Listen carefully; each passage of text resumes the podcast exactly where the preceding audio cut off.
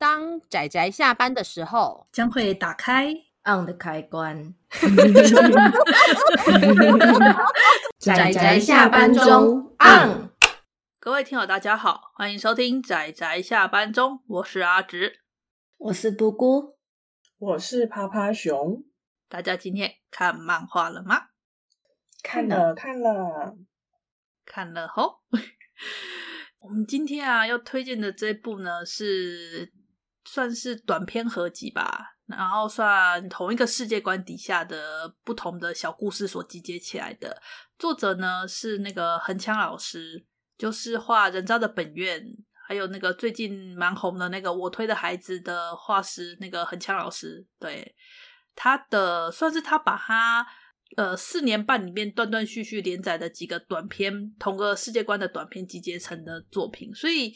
这本单行本里面，你可以看到老师的怎么讲画技还是故事的处理的那种进步吧？对，你可以明确的感受到那个老师在这几年中的那种进步的感觉。但扣除这些，这部生命共享的故事本身的设定就很有趣，然后加上阿紫我的一点点的私心，所以我就推荐给大家了。其实我有看到有网友就说，那个这个这本短篇集啊，它的故事是越后面越黑暗，是。就老师的本色所表现出来的，前面的几篇看起来还蛮可爱的啊，然后有些感觉还甚至还挺青春的，但是就是那个最后一篇吧，我当初看《生命共享》这一部啊，我一直看到最后一篇，然后我内心就哇哦，然后我就立刻开始下单，开始寻找，然后想办法 终于弄到手了。它现在市面上流通的数量应该不多啦，我当时花了一点时间想办法才把它弄到手。嗯，但是我觉得真值得啊！啊，我可以为了最后这一篇，然后把这整本买下来，真开心。OK，我觉得有点要跟大家讲讲为什么这部书名叫做《生命共享》，是因为呢，这个世界的世界观是科技已经发达到说，人类呢可以知道自己的寿命，大概精确到年吧，而且呢，呃，虽然说还是会有所变动，但大致上已经可以知道寿命，然后。政府还有个技术，就是你只要是算是结婚的对象，或者是直系血亲，你们就可以让渡你们的寿命。那他这个为什么会有这个制度？是因为啊，政府的体贴吧。他们想说，如果你们结成夫妻啦，那至少是希望你们不要寿命差太多，可以一起的安享天年这样子，所以才有夫妻之间可以让渡生命的这个设定，就是同生共死的概念。对对对对对对对对对。其实，在这个概念之下，哈、嗯，我觉得老师画的作品已经够够善良了。因为我那时候就忍不住想说，虽然说这个要双方同意，当然我们这个故事里面有很多都不是双方同意的。但有没有可能，就是比如说父母强迫小孩把他的生命给他啊，对啊，是一些生命的地下交易啊，对啊，卖自己的生命啊，对不对？我当时，我当时看到这个设定的时候，我也觉得，老师你会不会太温和了？你都聚焦在男女的爱情关系上面，你不觉得这个 这么有趣的设定这样很浪费吗？我当时内心就这么 OS，就算是到最黑暗的最后一篇，也不到这么黑暗。对，他们还有爱的成分。对，就是。大家可以知道说，虽然它是一篇可以让渡寿命的科幻故事背景，但是呢，它的本质还是一部算是爱情故事的少女漫画。手下留情了，手下留情了。所以泡泡熊就是想说，用一句话来解释的话，就是这是一个能够转让寿命的世界，以这个为背景，烘托出形形色色的人的爱的面貌。P.S. 最后一篇应该是变质的爱，我觉得这个可以直接拿来当文案用了，好哦，直接采用采用，耶！所以我那时候就在吐槽，因为我在看的时候觉得奇怪，明明这么有趣的设定，怎么会聚焦在爱情故事上呢？但是好吧，这也可以啦，因为怎么讲，我当时在看的时候，我觉得这其实也是某种猎奇感。对，就是明明有这么多可以发挥的路线，却偏偏选择了爱情。然后我就好啊，那我就来看看吧，这样。所以就就慢慢看，慢慢看，就真的看到最后，就觉得啊啊，最后一篇让我看到好愉悦哦！我要把这本买下来。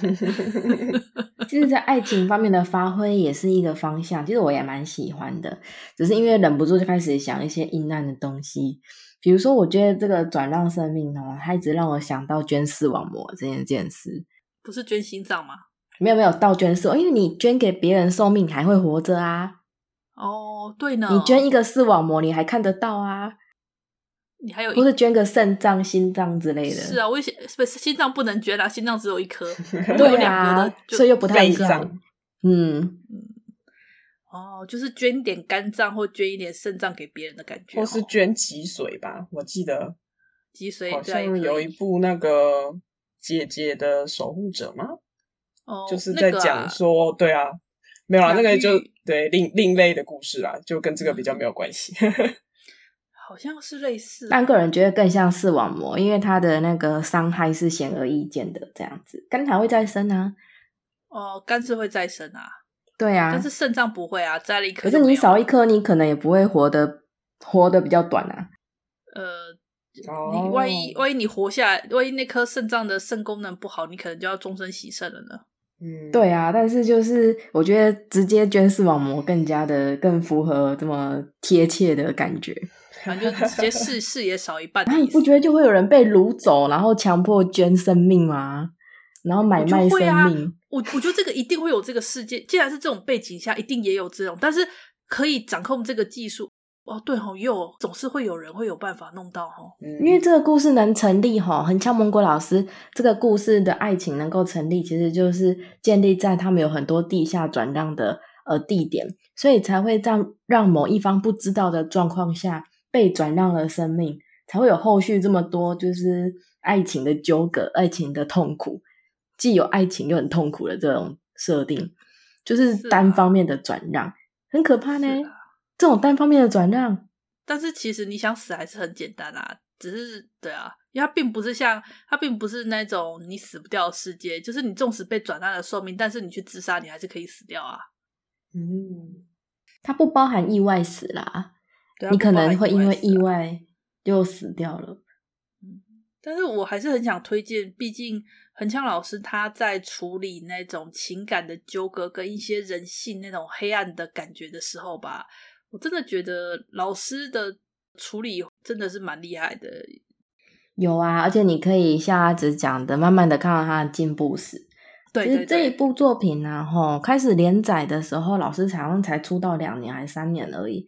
所以其实相对的相当青涩，可以看得出来，真的。对，然后你可以看到作者本人把他自己的内心喜好挖出来，画成短篇的那一种感觉，这是很多刚出道的作者会有的情况。所以你越看他开始的作品，你能越了解这个作者对的喜好跟方式，创造故事的方向。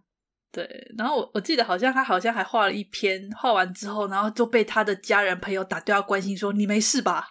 他就想想，咦，奇怪，为什么会接到这个电话？然后后来重看就发现啊，对耶，难怪会让大家这么担心。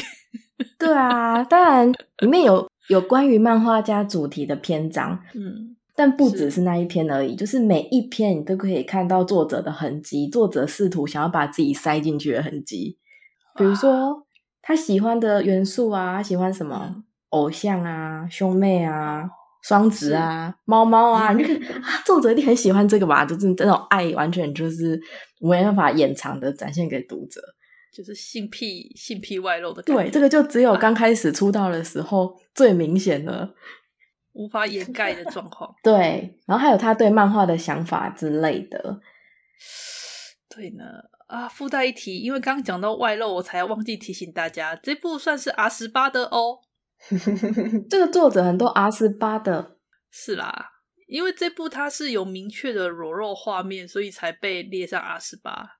虽然那个裸露画面让我当时瞬间有种哇哈，其实可以不裸露他的，但他裸露了一下，就因为这一下，对，他就变成了 R 十八。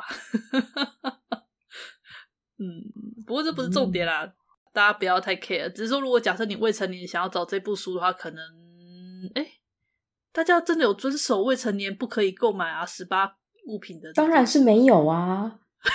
你你怎么可以直接这样讲出来？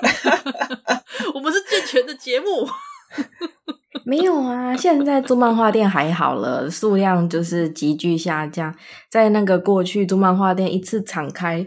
虽然它可能会有限制级区，但大家也是进出自如啊。然后甚至有些店家会把贴了阿斯巴的东西摆在正常箱，那真的是没有办法。听起来似乎相当的熟悉呢。对啊，承认承认。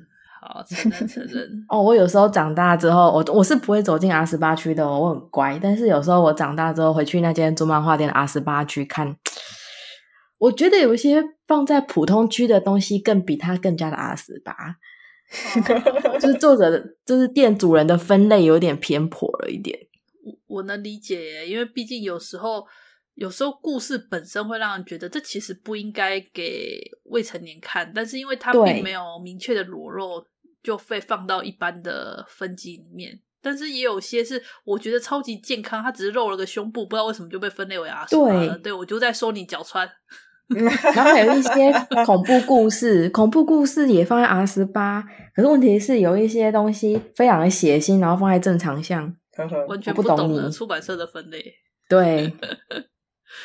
嗯，但是我们这一本的话，《生命共享》，嗯，它就是简单的裸露画面啦。虽然它有床戏，但是床戏也是那种少女漫画，是很隐晦的就带过去了。对对对，嗯，少女漫画是，所以说的很好。嗯、是，对，但是我还是想推荐一下给大家这部，就是因为毕竟虽然横枪老师他的其他作品都蛮有名的，但这本单行本的知名度相对偏低，然后加上他的世界观。嗯呃，我个人觉得，居然在这么有趣的世界观下，你用的都是恋爱的主题，这点我也觉得很有趣。对，我有，至少我个人的恶趣味吧。手下留情啊！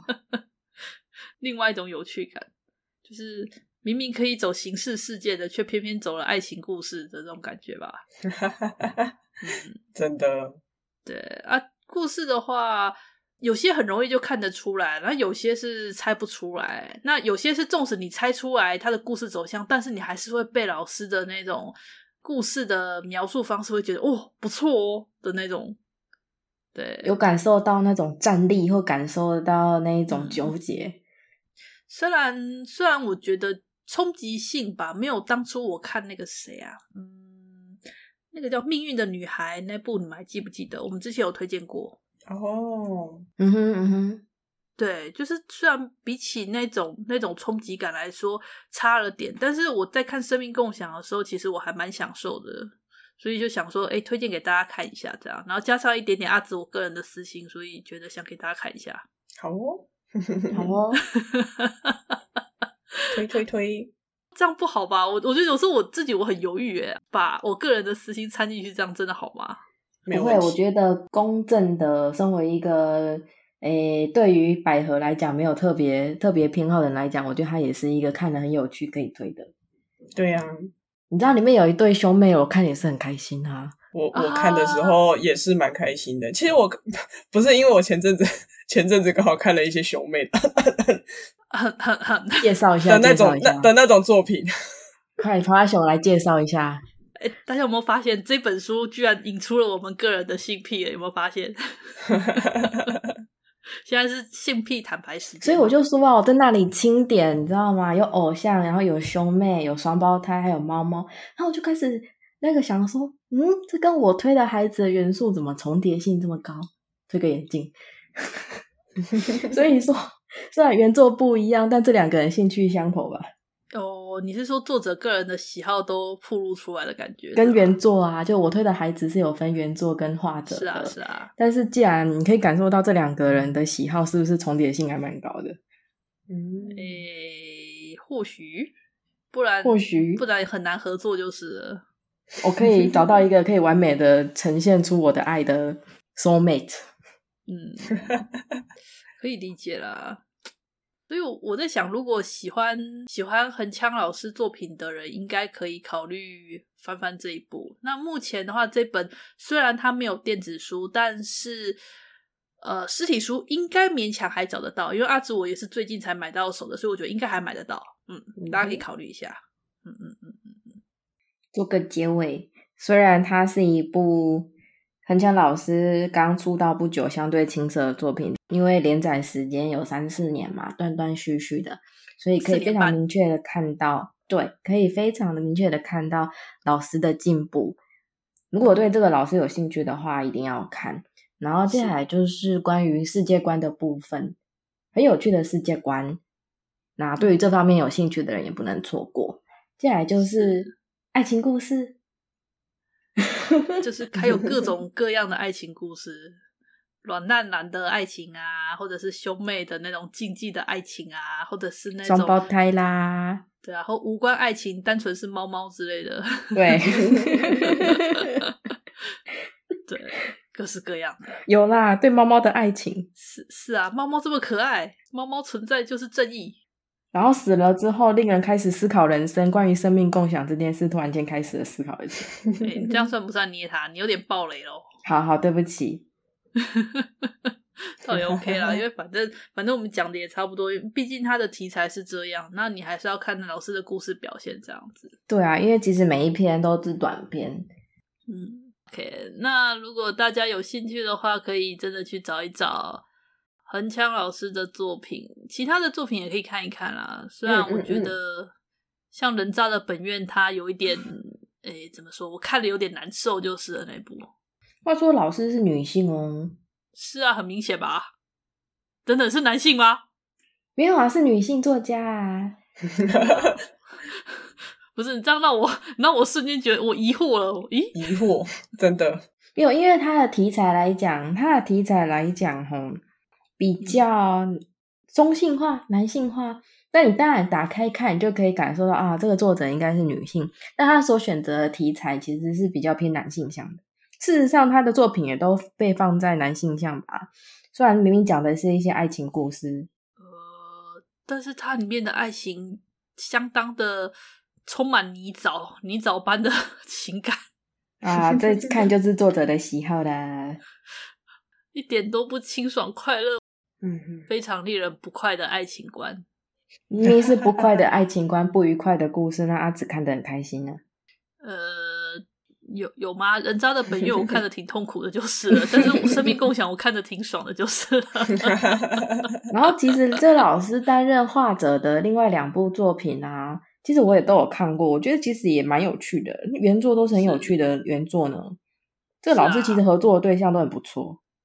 对啊，所以都可以看看。老师画技也一直不断的进步，在那种充满魄力的情感表现的画面也真的画的很棒。